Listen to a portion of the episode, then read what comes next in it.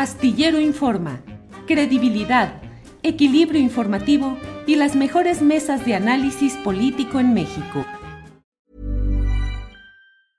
Cool fact a crocodile can't stick out its tongue. Also, you can get health insurance for a month or just under a year in some states. United Healthcare short term insurance plans, underwritten by Golden Rule Insurance Company, offer flexible, budget friendly coverage for you. Learn more at uh1.com. Hey, it's Ryan Reynolds, and I'm here with Keith, co star of my upcoming film, If, only in theaters, May 17th. Do you want to tell people the big news?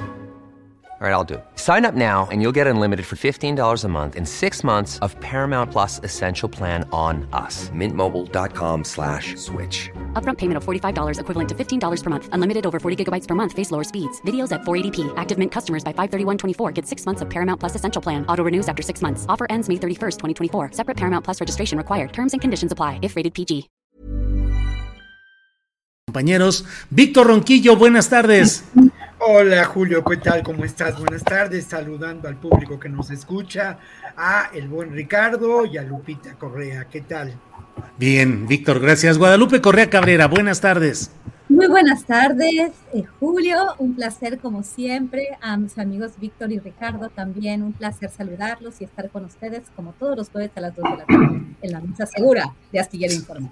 Así es. Don Ricardo Ravelo, ¿dónde anda usted? Porque luego, mire, nos echan bronca aquí de que lo andamos censurando. Ya callaste a Ravelo, no quieres escuchar la verdad. Y luego cuando está usted aquí, hay críticas. No, que Ravelo no me gusta lo que dice y que cómo es posible. Y nomás se ausenta y todo el mundo lo pide a usted que, que, que regrese Ricardo y que dónde anda y que queremos escuchar y que esa mesa sin Ricardo no es lo mismo, bla, bla, bla. Así es que bienvenido, Ricardo Ravelo. No, gracias Julio. Este, la semana pasada, bueno, por razones de fuerza mayor ya no pude estar, pero bueno, en ningún momento ha habido censura, eso, eso no lo puedo este, decir porque aquí lo que hemos tenido es libertad absoluta para opinar. Este, pero bueno, el público es diverso, el público tiene sus, eh, sus, sus preferencias, etcétera. Entonces, bueno, pues, pero todo eso es respetable porque pues de eso se trata también. Las diferencias son siempre importantes para en el debate, ¿no? Sí, sí, sí, así es. Yo en son de broma decía, eh, esta es una estrategia de Ravelo para que todos sus uh, admiradores y seguidores se manifiesten. Pero no, claro que todo es broma y nos llevamos muy bien y efectivamente aquí hay la más absoluta de las libertades. Gracias por estar de nuevo, Ricardo. Guadalupe Correa Cabrera, hay un Sí, Ricardo. Guadalupe, eh, ha salido información respecto a un ejercicio militar conjunto de militares de Estados Unidos y de México en la frontera, específicamente en Reynosa, que es una nota que se publicó así como, bueno, pues es cooperación, es entre amigos, eh, finalmente, pues es un acto, digamos, relativamente eh, aceptable para alguna, pues en, la dinámica en la que estamos ahorita, que ya no nos escandaliza nada, pero sobre este tema de estas Fuerzas Amigas 2022, ¿qué opinar? ¿Qué opinas, Guadalupe Correa? Pues Julio, de hecho, fíjate que esta nota eh, pasó un poco desapercibida el día de ayer, que fue cuando, cuando se empezó a, anunciar en los medios de comunicación y pues el día de hoy comentamos nosotros, ¿no? Que sería bueno platicar sobre esto porque eh, puede tener esto un contexto más amplio, ¿no? No sabemos, yo quisiera que nos platicaran un poco mejor nuestras autoridades, habría que ir a una mañanera para que para saber si estos ejercicios, además es bien interesante, Fuerzas Amigas 2022. O sea, este concepto de amigos, que es un concepto muy estadounidense, de hecho, ellos los tres amigos, o sea, ellos, este, los estadounidenses les gusta mucho manejarse como amigos, ¿no? Al embajador Salazar siempre habla de amigos, hay que entender eh, un poco el, discurso, la narrativa, cómo, cómo son ellos. Yo los conozco bien porque yo vivo aquí y este, me causó un poco de preocupación. Ya este tipo de ejercicios en una ciudad muy complicada, sí, muy complicada desde hace ya varios años, desde probablemente los primeros años de este, de este eh, siglo, pero principalmente a partir del año 2010, cuando los Zetas y el cartel del Golfo se dividen realmente de una vez por todas y se, se separan y empiezan una, un, pleito muy, muy fuerte con armas de alto calibre. Es una, es una frontera compleja. ¿Qué están haciendo estos amigos, estas fuerzas armadas amigas? Es un ejercicio un poco extraño y complejo. Miren lo que dice, por ejemplo, en el artículo de la jornada, ya varios medios lo han cubierto. El ejercicio de hoy, o sea, de ayer, se trató de un, impacto de un impacto de un huracán categoría 5 en los estados de Tamaulipas, México, Texas, Estados Unidos, tocando la ciudad de Matamoros, Reynosa, Brownsville, mi antiguo hogar, y McAllen. Para ello, durante la simulación se utilizaron dos naves de la Armada estadounidense y uno mexicano, un UH-60 Blackhawk, que son helicópteros utilitarios de carga media, bimotor este, o rotor para trasladar a los heridos están, están haciendo estos ejercicios supuestamente para cuestiones novélicas, ¿no? Están, este, para, entiendo que para, para una cuestión de un huracán. Sin embargo, este, pues ya, ya está la entrada, ¿no? De estos amigos, otros que vienen a ayudarnos en época de huracanes, en un momento en el cual, de nuevo, Estados Unidos, ya lo he dicho antes, Estados Unidos está al borde, estamos al borde de una guerra eh, compleja en Taiwán, eh, está la cuestión de Ucrania, estas guerras proxy de los Estados mm. Unidos. Y, esto preocupa. Avance de fuerzas armadas estadounidenses también, ya con lo que está sucediendo, la militarización en el tema pues de la seguridad en México total, el tema de la seguridad pública y otras, otras actividades y ahora pues no nada más que que las Fuerzas Armadas están tomando más, más, más, este, más fuerza, sino además de todo están con los amigos, ¿no?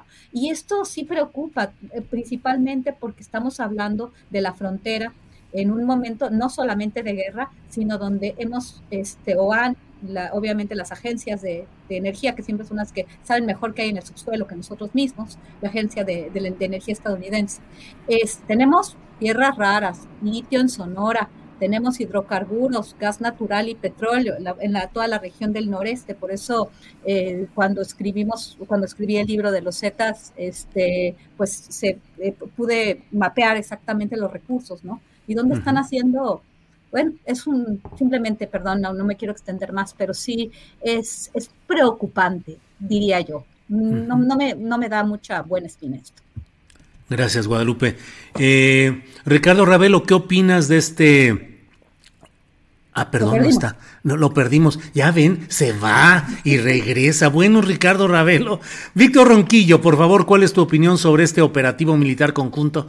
Ya está ahí. Ya está, Ricardo. Bueno, ¿ya está bien todo, Ricardo Ravelo? Sí, es que tuve una, una distracción. Resulta que no conecté mi computadora y la pila se acabó. Ah, bueno, Ricardo, eh, ¿qué opinas sobre este tema de la eh, de la operación militar conjunta Fuerzas Amigas 2022 en Reynosa, Tamaulipas? Mira, es, eh, en realidad es algo inusual esto. por lo menos yo no tengo antecedentes de, de que el ejército norteamericano haya entrado a México a cooperar con las autoridades nacionales y, llama mucho la atención, como bien lo dijo Guadalupe, eh, sobre todo por el, lo más reciente que ocurrió en Zacatecas con la petición del gobernador de que autoridades estadounidenses entren al Estado para enfrentar a la criminalidad, porque las fuerzas locales ni las federales pueden con este problema en esa región. Pero eh, Llama muchísimo la atención que esto esté ocurriendo en la frontera.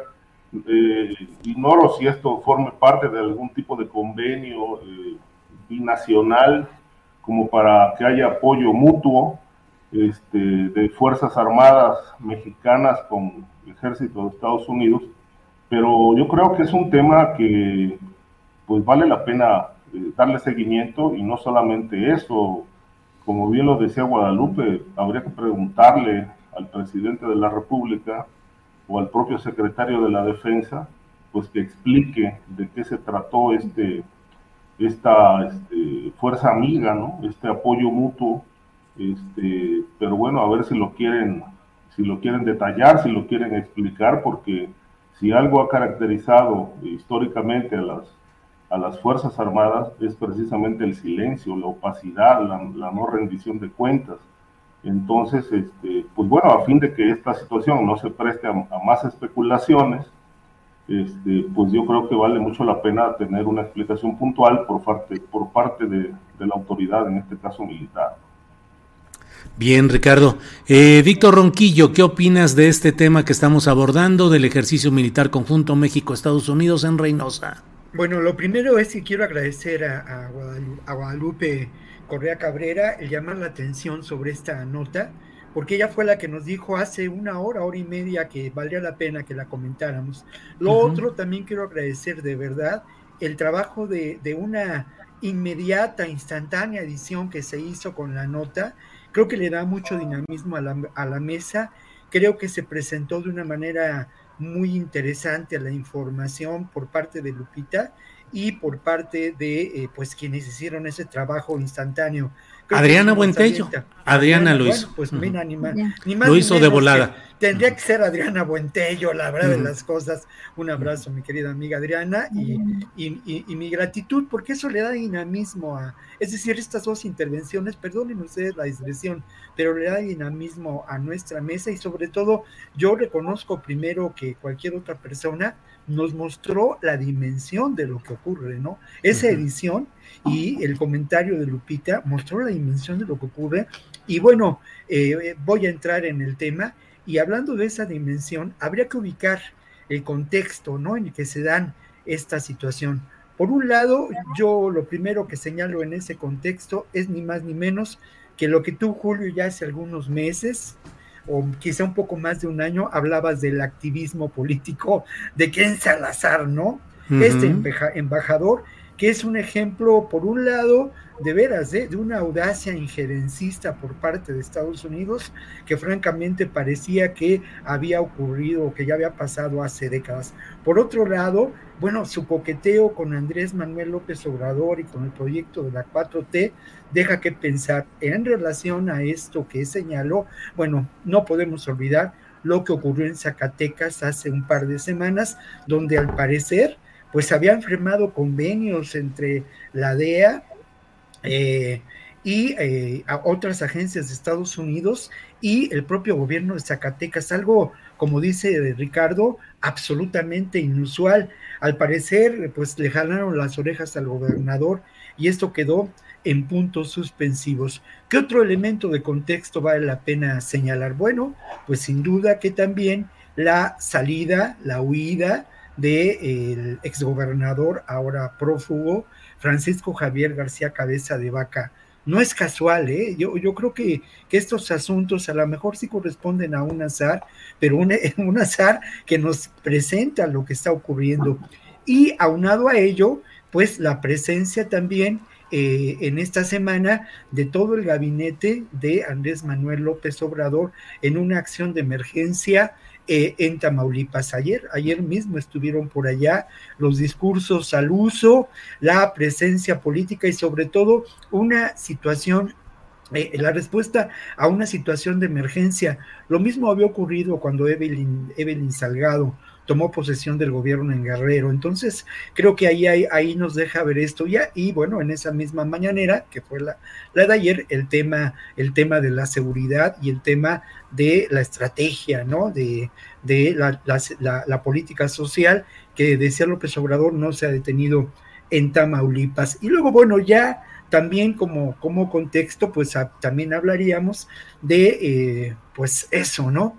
El ejército mexicano, no es una ah, institución, digámoslo, ninguna lo es, ¿no? Monolítica. Hay diferentes grupos, diferentes intereses. Y yo me pregunto, ¿a quién conviene esta relación de amigos entre Estados Unidos y México?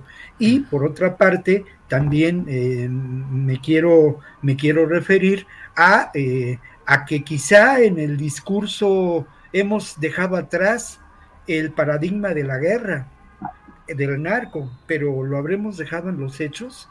Eh, creo que estos son algunos elementos de, contexto que yo quisiera quisiera anotar. Y lo otro, bueno, pues está ahí dada y, y de manera muy, muy incendiada la discusión en torno a la dicen los de oposición o dice la oposición la militarización y dice el gobierno de la 4T pues una tarea de urgencia ante el ante el caos que, en que nos encontramos, ¿no? Bien, eh, bien, eh, bien, Víctor, gracias. Eh, Guadalupe, pues creo que con esto damos contexto general. ¿Quieres agregar algo, por favor, Guadalupe? Sí, quiero agregar algo que es muy, muy importante. Este, este, tipo, este tipo, esta investigación sobre la intervención estadounidense, el involucramiento, la ayuda que se dio durante la iniciativa Mérida no es nueva y es muy peligrosa. Em, yo dije, voy a, voy a en, uno de los comentarios que hice en Twitter, voy a, voy a dedicar esto a un amigo que, que, conozco y que me enseñó todo esto. ¿Y a qué me refiero? Eh, me refiero a que este tipo de entrenamientos, este, pues, de las fuerzas especiales del ejército mexicano en Estados Unidos, pues dieron origen a lo que son los Zetas. Eh, también durante la iniciativa Mérida, varios, varios miembros del ejército mexicano este, tuvieron entrenamiento en los Estados Unidos con las nefastas consecuencias que tuvimos en los años de Calderón. Eh, les voy a recomendar, y no es eh, por, por, querer hacer propaganda por un libro, pero un colega, ex amigo y yo, Tony Payán, eh, escribimos eh, una la guerra improvisada, los años de Calderón y sus consecuencias el año pasado este, por Editorial Océano. Ahí hay dos, eh, dos secciones que vale mucho la pena que se puedan leer. Uno se llama Los gringos y el otro se llama Los militares. Y donde personas muy cercanas al, al grupo de Calderón, críticos, nos estuvieron dando su visión sobre lo que sucedió con Estados Unidos y con los militares.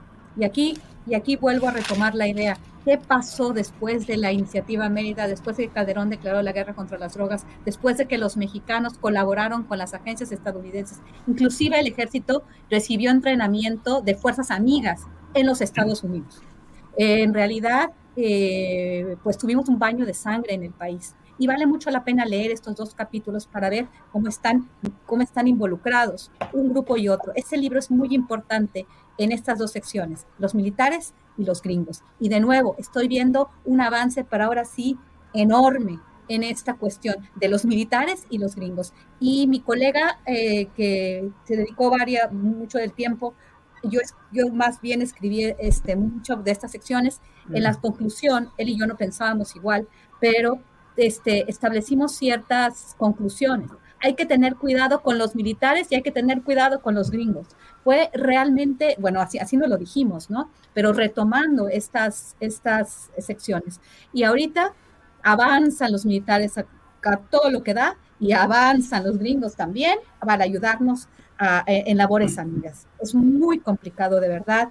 Este, no hay que, no hay que no hay que minimizar esta noticia como la está minimizando Andrés Manuel en, sus, en, sus, en sus apariciones de las mañaneras, como él ha podido este, manejar la agenda de medios a través de este ejercicio tan genial que son las mañaneras, pero este, estamos, estamos ante una situación tremenda. De nuevo, Ken Salazar, este injerencismo de un personaje que ya se parece al, embajador Wilson, ¿no? En tiempos de, la, de la en, el año, en el, en el siglo XX, es, es tremendo lo que está sucediendo, ¿no? Y bueno, bien, bien Guadalupe. Bien, Ricardo, si tienes algo que decir sobre esto y si no me gustaría pasar, perdón, sí, adelante Ricardo. Sí, este, esto que menciona Guadalupe este, es muy interesante, sobre todo porque hace ya, desde hace algunos años, este, Estados Unidos ha querido eh, tener eh, presencia, presencia eh, en México frente al tema de la inseguridad. Este, es decir, han ido aumentando desde los años anteriores la presencia de los agentes de la DEA, todo lo que ya sabemos de su injerencia, la participación en operativos en México, en interrogatorios. Recientemente yo estuve en el reclusorio norte platicando con un reo eh, sobre un tema que estoy trabajando y lo que me dijo que, bueno, hace, hace, hacía unos días lo, habían ido agentes de la DEA a interrogarle. Entonces, la DEA sigue activa, eh, haciendo investigación, este, dándole seguimiento a personajes, eh, llevando a cabo este, tareas de operativos con la, ahora con el ejército. Pero la inquietud de Estados Unidos ha sido meterse a México a enfrentar al crimen organizado, tanto que incluso desde el sexenio de, perdón, desde el gobierno de Donald Trump, este, quisieron que México declarara a los cárteles como organizaciones terroristas. Si esto ocurre o llegara a ocurrir en algún momento, bueno, se abre la puerta para que no solamente Estados Unidos pueda ingresar. O sea, el terrorismo eh, tiene una política, un combate, un combate con base en una política internacional donde las fuerzas internacionales pueden entrar a los países para enfrentar este, este flagelo. Entonces, incluso hasta se, se, enlistaron a los grupos que podrían dar el perfil ya como, como, como organizaciones terroristas. Recientemente se insistió por parte del gobernador de Texas de que iba a solicitarle al gobierno de Biden que eh, planteara a México la declaración de que los cárteles son organizaciones terroristas. Entonces no me extraña que esto, esta presencia militar de Estados Unidos pueda ser una suerte como de avance de aquel interés que, en el que han insistido tanto los norteamericanos, ¿no? de entrar a combatir lo que dicen ellos que en México no se combate. Bien, bien Ricardo. Eh, Víctor Ronquillo, ¿deseas abundar sobre este tema o pasamos al siguiente? No, no, me gustaría apuntar dos elementos que son muy importantes, ¿no? También como elemento de contexto vale la pena señalar que apenas la semana pasada reflexionábamos en torno a la reunión de alto poder celebrada en Washington en relación a temas de seguridad.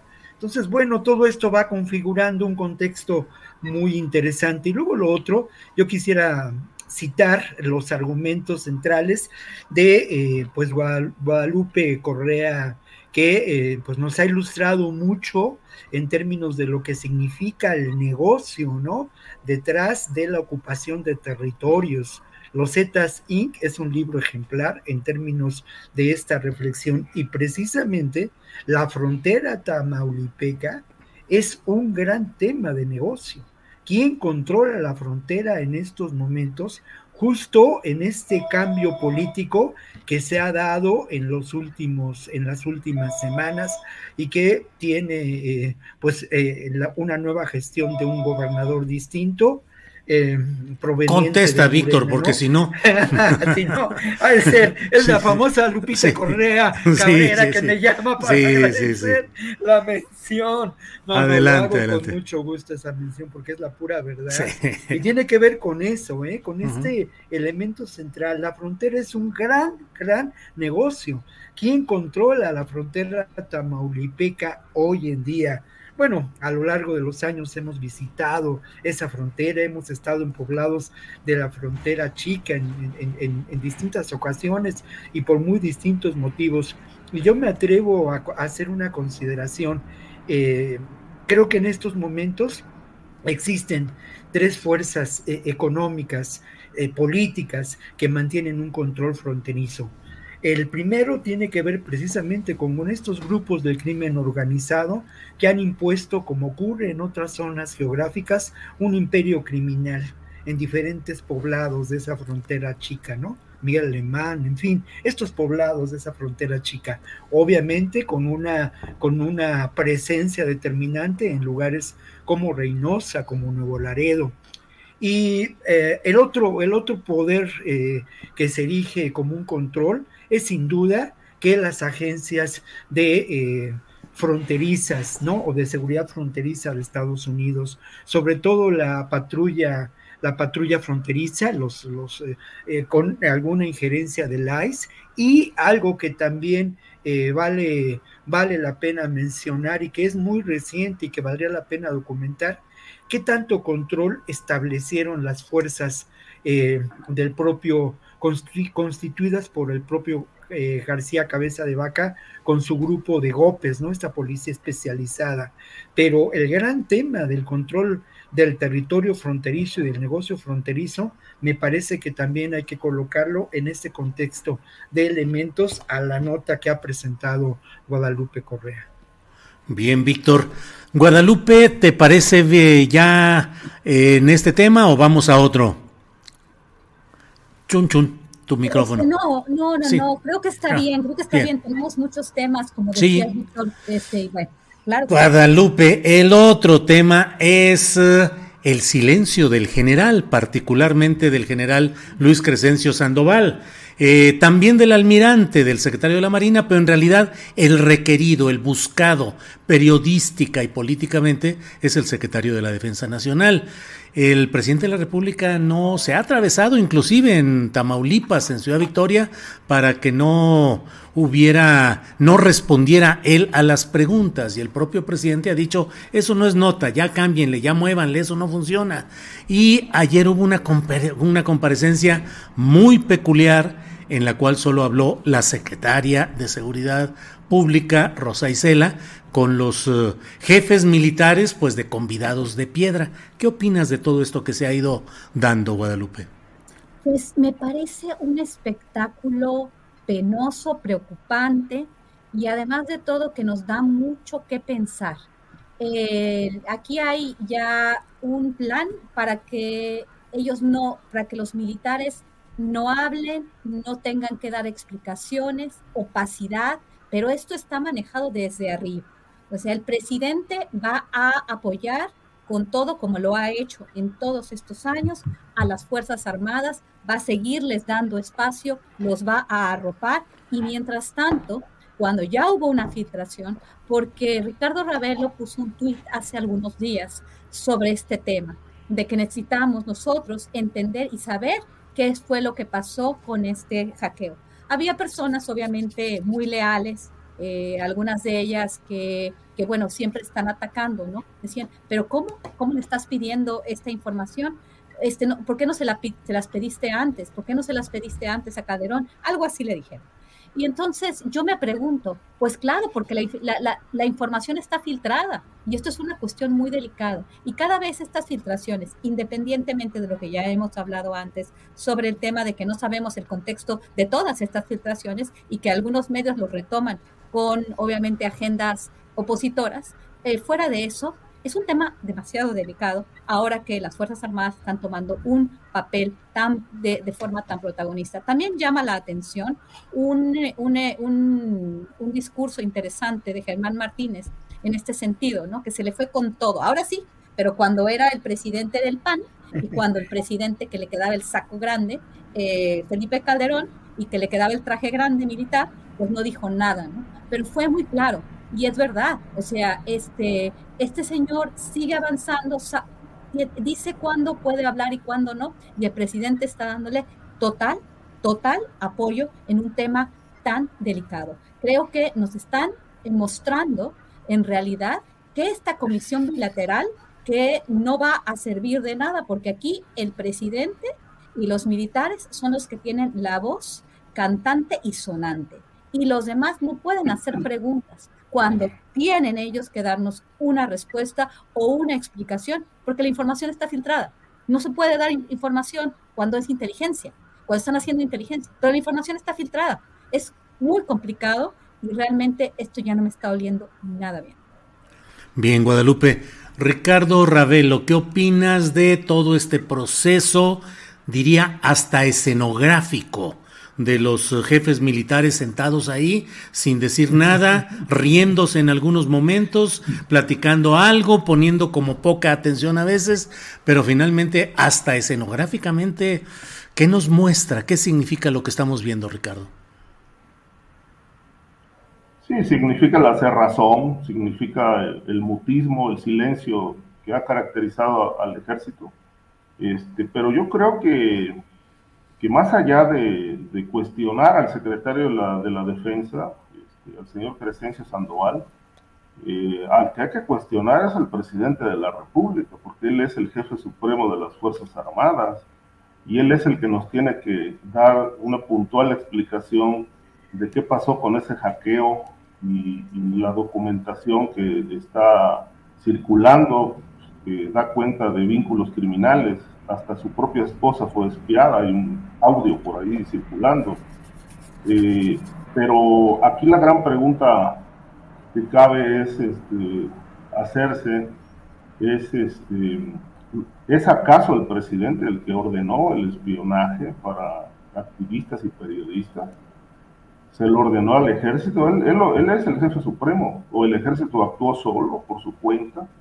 Tampoco sabemos nada de ese supuesto equipo sofisticado Pegasus, este, adquirido en 2019, es decir, no se informó de la licitación, no se informó del costo, no se sabe qué versión es, pero sí se sabe que muchos teléfonos de compañeros periodistas y activistas eh, mexicanos este, han sido infectados por, esta, por este sistema, por este software este, implementado para el, espionaje y la escucha de, llamadas privadas, conversaciones privadas. Este, me parece que eh, toda esta omisión de explicaciones, toda esta opacidad en la que, eh, ha, que ha envuelto el caso, pues va en contra de lo que el propio presidente ha pregonado, que es la transparencia. If you thought the only way to get a more defined jawline with natural-looking results was through surgery, think again. Juvederm Volux XC is a non-surgical injectable gel filler that improves moderate to severe loss of jawline definition and can help you achieve natural-looking results with little downtime. Even better, this improved definition lasts up to one year with optimal treatment. No maintenance required. Improve jawline definition for a smooth, sculpted look with Juvederm Volux XC. For important safety information and to find a licensed specialist, visit juvederm.com. That's J U V E D E R M.com. Not for people with severe allergic reactions, allergies to lidocaine, or the proteins used in Juvederm. Common side effects include injection site redness, swelling, pain, tenderness, firmness, lumps, bumps, bruising, discoloration, or itching. There's a risk of unintentional injection into a blood vessel, which can cause vision abnormalities, blindness, stroke, temporary scabs, or scarring. Talk to a licensed specialist to find out if it's right for you. Millions of people have lost weight with personalized plans from Noom, like Evan, who can't stand salads and still lost 50 pounds. Salads, generally, for most people, are the easy button, right? For me, that wasn't an option. I never really was a salad guy. That's just not who I am. But Noom worked for me. Get your personalized plan today at Noom.com. Real Noom user compensated to provide their story. In four weeks, the typical Noom user can expect to lose one to two pounds per week. Individual results may vary. Él, él se ha jactado a boca llena a lo largo de su gobierno de que hay transparencia, de que no se oculta absolutamente nada. Pero hay hechos como este que demuestran todo lo contrario, ¿no? silencio, mutismo, evasivas. Es decir, ya cuando el presidente dice que ese tema no es nota, pues bueno, no es nota para él, pero es nota para los periodistas, para la sociedad. Es decir, ahí, ahí hacen falta poner palabras para no entrar en, en, el terreno oscuro de la especulación. Y obviamente eso es lo que más se va del presidente cuando las cosas no le convienen o cuando no tiene explicación que dar o cuando lo ponen en evidencia. Eh, yo creo que más allá de la acción militar de espiar, pues las órdenes las ha dado él, porque pues considero que el ejército no se manda solo, ¿no? Y, o el presidente debe estar debidamente informado para qué se está usando el, equipo de espionaje que adquirió la Sedena, es decir, cuál es su uso. La delincuencia organizada parece que no, los, los contrincantes políticos pues tiene toda una dimensión de que se está utilizando con esos fines. Eh, en, un gobierno que se dice transparente, democrático y respetuoso de las libertades de, de, los, de los, seres humanos. Bien, gracias Ricardo. Eh, déjenme ver, Víctor Ronquillo, ¿qué opinas sobre este tema del manejo que se ha dado? Primero la cancelación de una, de una reunión de trabajo. Nunca se habló de que fuera una comparecencia. Reunión de trabajo que ya había aceptado el general secretario de la Defensa Nacional en sus términos y que luego se alegó que una carta irrespetuosa de un diputado de Movimiento Ciudadano habría generado que no se, que se cancelara. Leímos, o al menos yo leí bien esa carta y no me pareció que hubiera absolutamente ningún término irrespetuoso. Pero bueno, eso como parte eh, de este proceso de mutismo o silenciamiento de los mandos militares. ¿Qué opinas, Víctor? Bueno, yo quiero referirme a una realidad que nos ha tocado vivir en distintos momentos, sobre todo cuando eh, la situación resulta, eh, digámoslo así, comprometida para el ejército y las Fuerzas Armadas. El ejemplo más concreto y claro es lo que ocurrió cuando el caso del general Cienfuegos, ¿no? Quien asumió la vocería del propio ejército, del propio gobierno, fue Andrés Manuel López Obrador, como ocurre ahora, ¿no? O sea, al final de cuentas, eh, Jesús Ramírez, eh, con todo respeto, bueno, pues Jesús eh, no es el, vocero del gobierno de México, ¿no? El vocero del gobierno de México es Andrés Manuel López Obrador, es su principal activista también, su principal promotor y proselitista, ¿no? Esto no es eh, calificar a nadie, es simplemente una, una descripción de lo que vemos todas las mañanas y, de los, y del impacto que tiene mediáticamente las declaraciones de Andrés Manuel López Obrador. Ahora, con respecto a lo que ocurrió ayer, a mí me parece que, como lo señalas, Julio, con, pues con, una, con ese agudo humor que tienes, sino parecía escenográfico, parecía una puesta en escena, pero todo el evento, ¿no? No solamente la presencia de, del general y el almirante, sino la actuación de los diferentes eh, participantes y protagonistas de esa tragicomedia mexicana, ¿no? Celebrada ayer, este, Lili Telles, eh, Germán Martínez, bueno, Germán Martínez es el que le toca ser como el, como el, como el gordo bufo, como el, el, ¿cómo se puede decir? Bueno, es el trágico bufo, ¿no? El trágico bufo de la, del, del show, este, y luego se desgarra las vestiduras y, y se arrepiente de lo que dijo, y hoy en la mañana con Ciro Gómez Leiva, bueno, fue un mea culpa y fue yo no dije, yo quiero el ejército y todo, pues porque porque, porque temió las posibles consecuencias de lo que ocurrió. En fin, pero esos son, son detalles y, son asuntos que a veces restan seriedad a una a una reflexión más seria, ¿no? A mí me parece, reflexionando más seriamente al respecto, que lo que hace falta, de verdad, es una discusión a nivel de esa representatividad política de la que carecemos en estos ámbitos sobre el tema de la seguridad. ¿Qué estrategias valdría la pena seguir? Pues los diputados, los senadores, eh, eh, no, no, no, no veo yo que vayan mucho más allá ¿eh? de todos los partidos del show y me parece que el mutismo de los eh, del secretario y del almirante pues sin duda es un mutismo impuesto. No hay la menor duda de ello.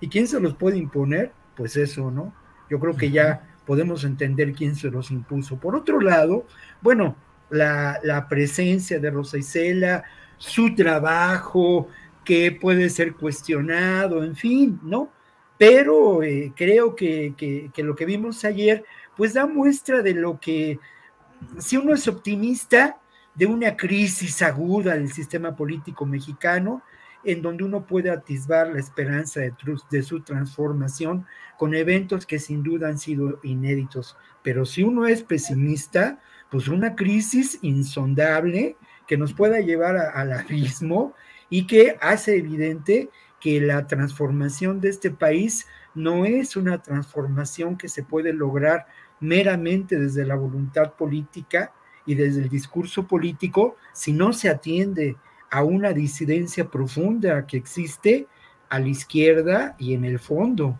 y que esa disidencia, eh, eh, yo no quiero ser fatalista ni mucho menos, pero esa disidencia ahí está, ¿eh? o sea, ahí está, lamentablemente en ocasiones esa disidencia y y no, no es la próxima novela de Víctor Ronquillo, pero esa disidencia seguramente puede establecer vínculos y nexos con poderes políticos afines a el proyecto de desestabilización de este país. Ojo con eso, ¿eh? ojo con eso en estados como Tamaulipas, como Guerrero, como Chiapas. Bien, gracias Víctor. Antes de que continuemos, permítanme compartir este video de lo que dijo hoy la jefa del gobierno capitalino, Claudia Sheinbaum, pues, eh, perdón, perdón, el de Rosa Isela, primero el de Rosa Isela Rodríguez, eh, respecto a este tema. Por favor, Andrés. Nos llegó una solicitud de una senadora que un día critica y otro día descalifica a la Guardia Nacional. Y al otro día pide protección con elementos de la Guardia Nacional y del Ejército Mexicano para su familia. Aquí los tengo. Están por transparencia. No estoy diciendo nada que no sea. No son dichos, son hechos. Aquí están los documentos. Y luego este tuit que ha puesto la senadora Lili Telles, donde dice, Claudia, eres tan baja y cobarde como Rosa Isela. Utilizan la vulnerabilidad y violan los derechos de mi hijo menor de edad para um, esquivar eh, los nombres de eh, la lista que les entregué hoy. Te advierto que te encontraré en donde sea que te escondas si algo le sucede. ¿Cómo ves, um, eh, Guadalupe, cómo va subiendo de tono y cómo entra en estos terrenos tan complicados? ¿Qué opinas, Guadalupe?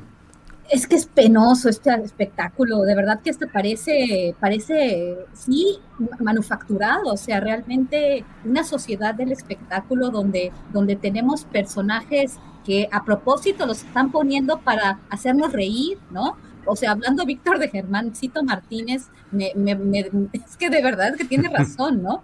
Eh, escuchaba su tono de voz, su, este, como un mal ejercicio de, de, declamación, ¿no? De retor bueno, no sé, de esos que, de esos niños gritones, qué cosa más, qué cosa más penosa, ¿no? Y estos tweets, pareciera ser que Lili Telles no, o, o realmente realmente tiene un problema muy fuerte de demencia o de alguna cuestión muy fuerte, muy fuerte de verdad, que llama la atención que una persona que esté en el Congreso de la Unión, que nos esté representando a los individuos, esté haciendo esos papelitos. No se puede explicar a menos de que, de que, de que tuviera un papel. Ya me estoy yendo, ya me estoy yendo una especulación tremenda porque realmente ni siquiera estoy especulando. Simplemente estoy describiendo una realidad realmente deplorable realmente este, que parece sí una ópera bufa, me parece tremendo, horrible.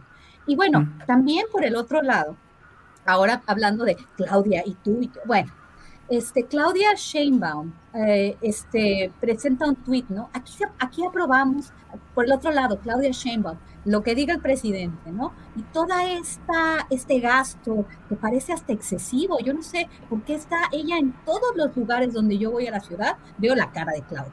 Y Claudia haciendo y repitiendo todo lo que dice el presidente.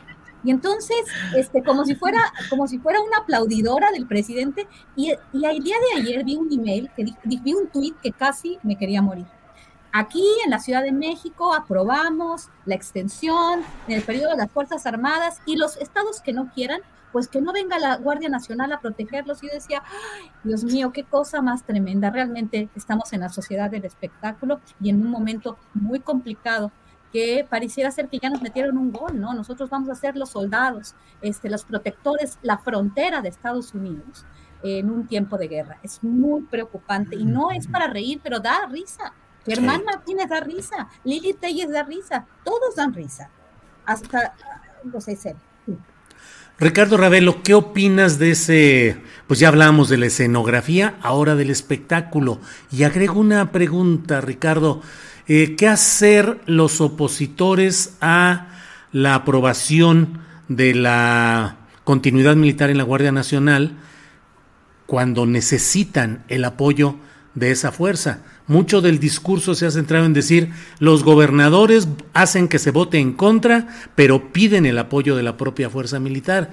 ¿Y cómo ves estos episodios en los cuales una opositora como Lili Telles eh, es eh, mencionada como solicitante de un apoyo de aquello que señala como edecanes y como violadores de la ley y otras cosas por el estilo? Ricardo.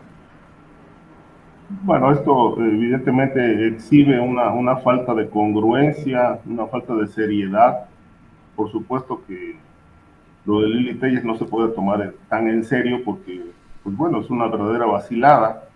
Este, decir, cuestionar a la Guardia Nacional con esos calificativos que, que ha usado y luego solicitar apoyo para que le den protección, pues bueno, esto me parece que es, parte de un show, es una contradicción, pero exhibe la falta de nivel, la falta de seriedad de muchos legisladores como ella.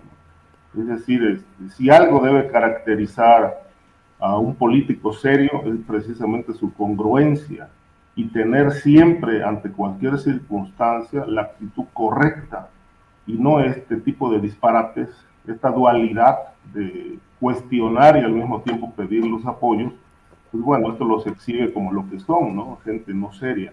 Lo mismo los gobernadores, es decir, están en contra políticamente de, de la extensión de, la, de, las Fuerzas Armadas para el tema de la seguridad, pero cuando las cosas se ponen de color de hormiga en sus estados, pues están ahí pegando de gritos para que la Guardia Nacional vaya a auxiliar este, a las tareas de seguridad a los estados.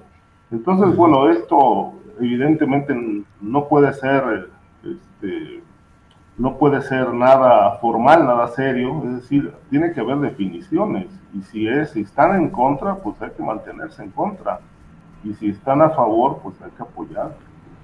Claro. Esto, esto carece totalmente de, del mínimo de seriedad, eh, y obviamente, bueno, pues como, como se dice por ahí, ¿no? Por sus hechos los conoceréis esto, esto pinta de cuerpo entero pues, esta, esta, esta mentalidad un tanto eh, convenenciera, ¿no? Este, por un lado golpean y por otro lado piden el apoyo, pues no. Es eh, totalmente incongruente, Julio.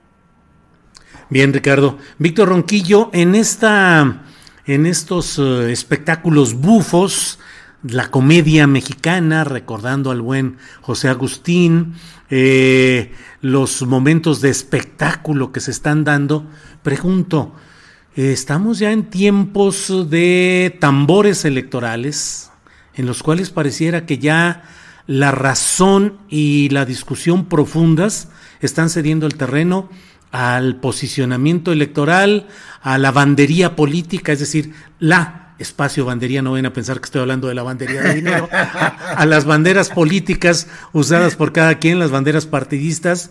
Eh, ¿Se habrá acabado el tiempo político para ir a fondo en el tema de crimen organizado y seguridad pública porque ya estamos en ese tobogán que nos va a llevar a las elecciones 2024?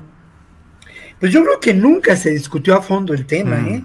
Y yo creo que lamentablemente no, no existe por parte de las fuerzas opositoras al actual gobierno una estrategia en términos de eh, atender el grave problema de la seguridad. Uno escuchó algunas de las, eh, de las intervenciones que se llevaron a cabo en la pasarela priista de esta semana, ¿no? A, eh, a la senadora Paredes, a, a la senadora Ruiz Macié, ¿no? Que son quienes despuntan en esta pasarela, y uno no encuentra verdaderamente una propuesta que quiera atender a la seguridad. Además, bueno, la obvia pregunta que hacen muchos de los comentaristas al respecto, ¿no? Esta comentocracia de los medios eh, radiofónicos y televisivos es, bueno, ¿y por qué no hicieron nada? ¿Por qué sus partidos no hicieron nada por qué su partido no hizo nada en los últimos seis años, ¿no? Entonces creo que sí, Julio, creo que además inevitablemente vivimos ya tiempos eh, electorales, pero aparte, ojo, ¿eh? Ojo con esto. A mí me parece que quien ha precipitado eh, las cosas para llevarnos ya estos tiempos electorales, porque así conviene a, a su proyecto político, a su a, a actuar político, es sin duda Andrés Manuel López Obrador, ¿no? Uh -huh. Otra vez, este activista político eh, que, que, ocupará como tal un lugar en la historia, ¿no? Memorable su activismo político. Y ojo, no olvidar que la semana pasada, pues destapó a 43 posibles candidatos, incluidos los de la pasarela prista, que se iba a llevar a cabo esta semana, ¿no? Entonces, creo que todos estos elementos, bueno, pues conforman esta realidad donde si lo digo con, con del lado izquierdo, pues podría decir del lado izquierdo de mi corazón, podría decir que es un proceso que se está dando y que lo muerto no acaba de morir y que lo nuevo no acaba de nacer, como lo dijo esta mañana López Obrador, pero si lo digo con un poquito de resabios de mi eh, otra parte del corazón, que es pequeño burguesa, clase mediera, coyoacanense, pues bueno, también, también diría, ¿no? Que sin duda, pues esto precipita la realidad política en que nos encontramos y lleva agua al molino de eh, el, proyecto de gobierno y de mantener este proyecto de la 4T, ¿no? Sí, Víctor, gracias. Eh, pues sí, ¿cuántos de nuestros razonamientos provienen de nuestro posicionamiento pequeño burgués, clase mediero y coyoacanense, tú en, el, en tu caso, Víctor, o del código postal que tengamos? y cuál es la pugna que tenemos a veces entre nuestra visión con el corazón de izquierda o progresista o deseoso de cambios y la realidad que vemos como observadores fríos. ¿Dónde está esa, esa parte? ahí está a veces nuestra discusión, nuestro debate interno, Víctor. Guadalupe, es la, son las 2 de la tarde con 49 minutos, nos da espacio para un postrecito de tres minutitos cada cual con el tema que quieran, que abundan. Así es que Guadalupe, por favor, el tema que quieras abordar. Sí, sí, sí, sí, voy a, voy a, voy a hablar de, bueno, voy a hablar del tema de las caravanas, porque mm. has estudiado mucho y a mí las caravanas me, me, tienen muy, muy, muy apasionada. No, no apasionada, pero en, como en cuestión de estudio, ¿no? Estoy escribiendo varias cosas sobre las caravanas. Me llamó mucho la atención que a partir de esta este, de este acuerdo migratorio entre México y Estados Unidos, otra vez el patio trasero, porque México no, no sé qué negoció, me imagino que negoció algo para aceptar a los venezolanos que van a regresar si vienen eh, por vía terrestre, ¿no? Porque son tantos tantos venezolanos que han estado tratando de salir de Venezuela llegar a Estados Unidos, entonces Estados Unidos quiere ponerles un alto y lo hizo en, en, convivencia y en, en, acuerdo. Ahora sí, ahora sí les conviene, ¿no? Ahora sí hablan de un acuerdo migratorio que ya se les había olvidado. Desde tiempos de Fox no hablaban de un acuerdo, ahora sí es un acuerdo migratorio. Cuando México decide, sí, yo voy a tomar a todos los venezolanos que vas a regresar por tierra, porque solamente van a poder entrar por aire después de haber este, presentado una solicitud, demostrar que tienen un sponsor, de demostrar que ya tuvieron todas sus vacunas. Sí, claro. O sea, por supuesto que eso no va a pasar porque hay una red de tráfico de personas muy importante, pero México dijo pues muy, muy obedientemente que sí. Y en este sentido, este, está, se está formando una caravana en el sur de México, no sé si Irineo y su amigo, este, bueno, son dos personajes este, muy, muy este, que han estado mucho en los medios, ¿no? Este, la organización Pueblos Sin Fronteras, Irineo y Luis, se me olvidó ahorita su, apellido, de otra, de otro, de otra institución, se, está, se está empezando a, organizar. ¿Y cuándo vienen las caravanas? Cuando van a venir elecciones intermedias en los Estados Unidos. Las elecciones intermedias en los Estados Unidos se llevan a cabo el 8 de noviembre. Y otra vez, qué interesante, ya empieza a surgir. Los migrantes, los migrantes están siendo otra vez instrumentalizados, utilizados como moneda de cambio entre los republicanos y los demócratas. Los republicanos empiezan a decir que hay una invasión de, de, migrantes porque va a venir una caravana, ya no sabe uno quién las está moviendo y quién las está utilizando, ¿no? Y por el otro lado, la administración demócrata, pues también con bombo y platillo a, este, aprueba un acuerdo migratorio con México para decir, estamos haciendo algo para cerrar nuestras fronteras. Tremendo, ¿por qué? Porque aquí lo que menos importa es la gente, los gobernadores que quieren avanzar, el gobernador de Florida, DeSantis, el gobernador Greg Abbott, están utilizando los peores medios para, para, para mantener a su base de, apoyo. Es tremendo, terrible y hay que, hay que estudiar mejor esas caravanas,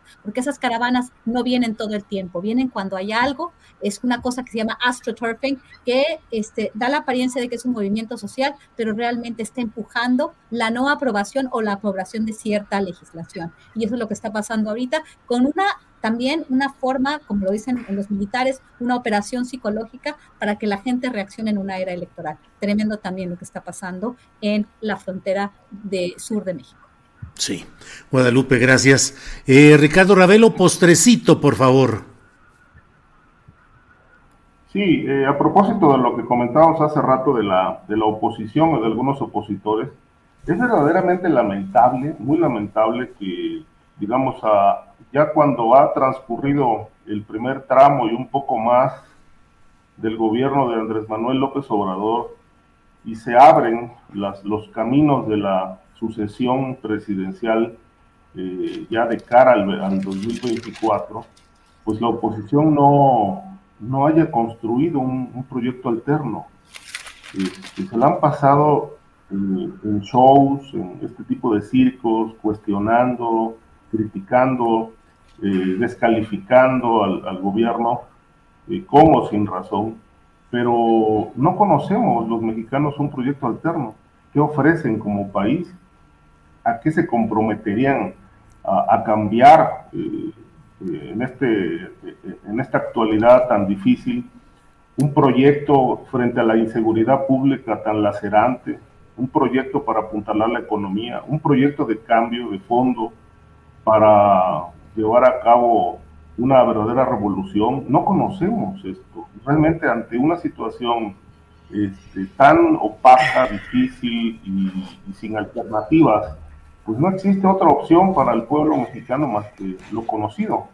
Lo que está llevando a cabo en este gobierno, el proyecto de país actual, eh, con todos los hierros y desatinos, pero bueno, no parece haber otra opción para el país que la continuidad del proyecto de la cuarta transformación, porque los opositores, este, pues parecen descerebrados, no piensan, nada más critican, hablan, cuestionan, pero no, no arrastran el lápiz para construir un proyecto alterno de cambio en el Poder Judicial, de cambio en, la milicia, de cambio a nivel de la seguridad pública.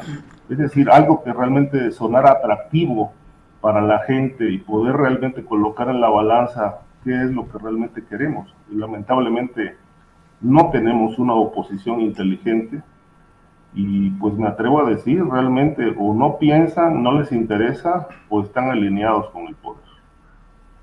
Bien, eh, gracias eh, Ricardo. Víctor Ronquillo, para ir cerrando, por favor, postrecito. Bueno, primero un par de apuntitos rapidísimo, ¿no? Creo que hay un cambio fundamental y que tiene que ver con un proyecto de gobierno y es la función del Estado, entendido como la infraestructura de todo lo que son servicios, acciones, políticas y demás por parte de este gobierno, ¿no? Un Estado que se ocupa de las necesidades del pueblo, Básicamente ese es el proyecto de la cuarta transformación y es un proyecto desde mi punto de vista que sí corresponde a una perspectiva distinta al neoliberalismo, sin duda.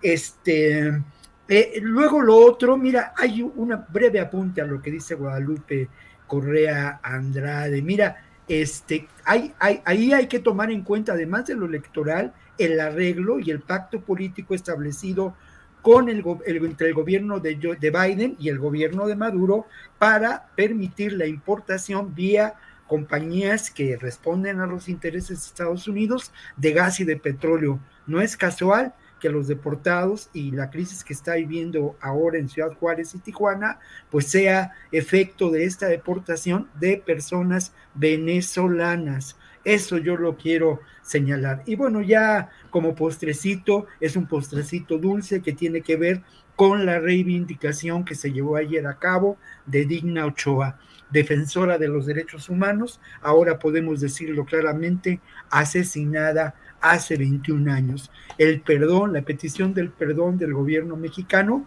que realizó en los hechos Alejandro Encinas y el compromiso político de Ernestina Godoy de llevar a las últimas consecuencias esta investigación y llegar hasta los culpables intelectuales y materiales de este crimen. Pero le faltó a Ernestina Godoy, que tiene también que investigarse a quienes fraguaron, elaboraron, por una parte, una verdad histórica que eh, mm, apuntó el tema del suicidio de Digno Ochoa utilizando, eso es terrible, ¿eh? la muerte moral de Digna, lo cual en esos momentos y hasta hoy es altamente indignante.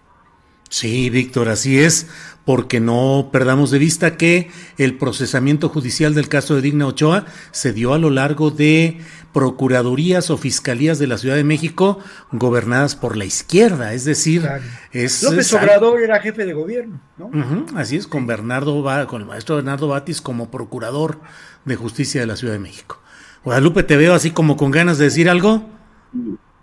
No, bueno. Guadalupe, gracias y buenas tardes. Sí. Ricardo. Un detallito. Eh, hay, conclusiones en estos, eh, en, estos casos de, eh, de investigaciones de, asesinatos en la Ciudad de México, tan aberrantes. Este es uno, pero recuerdo el caso de Polo Uscanga. Claro. aquel tema de la Ruta 100 que que lo encontraron muerto en su despacho y la conclusión de la Procuraduría fue que Polo Uscanga este, fue, fue, este, eh, murió como consecuencia de un suicidio asistido. Y dos balazos. cerraron Sí, sí, sí. claro, claro. Se acuchilló, literalmente se apuñaló. Oh, sí. Caray, pues qué cosas, sí, así es. La tragicomedia mexicana. La tragicomedia mexicana, así es. Exacto. Guadalupe Correa Cabrera, muchas gracias y buenas tardes. Pues muchísimas gracias y al final, después del, del, del, del de lo amargo, me dio mucho gusto estar con ustedes siempre, Víctor, Ricardo, Julio. Ojalá nos podamos ver en otra, en otra ocasión, en una cantina de la, de la Ciudad de México pronto, me encantaría, la verdad. Órale, ya no insistas porque ya estamos puestos. Muy bien. Ricardo Ravelo, gracias y buenas tardes. Gracias, Julio. Como siempre, un placer estar aquí con ustedes, acompañando a, los, a los amigos y gracias también al público que nos ha seguido. Gracias. Víctor. Sí, señor. Víctor Ronquillo, gracias y buenas tardes. Muchas gracias y le cambié el nombre en mis atribuibles efectos del Alzheimer, le cambié el nombre a Lupita Cabrera, Correa Cabrera, le iba a decir pero no es falta de cariño, ¿eh? es el Alzheimer prematuro que me aqueja, la verdad Bien. cosas. Un abrazo para todos, incluido para el público que nos escucha. Muchas gracias por, por este Gracias. mi querido Julio. Igualmente, hasta luego, gracias. Hey, it's Danny Pellegrino from Everything Iconic. Ready to upgrade your style game without blowing your budget? Check out Quince. They've got all the good stuff shirts and polos, activewear, and fine leather goods, all at 50 to 80% less than other high end brands. And the best part? They're all about safe, ethical, and responsible manufacturing. Get that luxury vibe without the luxury price tag. Hit up quince.com slash upgrade for free shipping and 365 day returns on your next order. That's quince.com slash upgrade. ¿No se merece tu familia lo mejor? Entonces, ¿por qué no los mejores huevos? Ahora, Egglands Best están disponibles en deliciosas opciones. Huevos clásicos, de gallina libre de jaula y orgánicos de Egglands, que ofrecen un sabor más delicioso y fresco de granja que le encantará a tu familia. En comparación con los huevos ordinarios, Egglands Best contiene la mejor nutrición como 6 veces más vitamina D, 10 veces más vitamina E y el doble de omega 3 y B12. Solo Egglands Best. Mejor sabor, mejor nutrición, mejores huevos. Visita egglandsbest.com para más información. Para que te enteres del próximo noticiero, suscríbete y dale follow en Apple, Spotify, Amazon Music, Google o donde sea que escuches podcast. Te invitamos a visitar nuestra página julioastillero.com.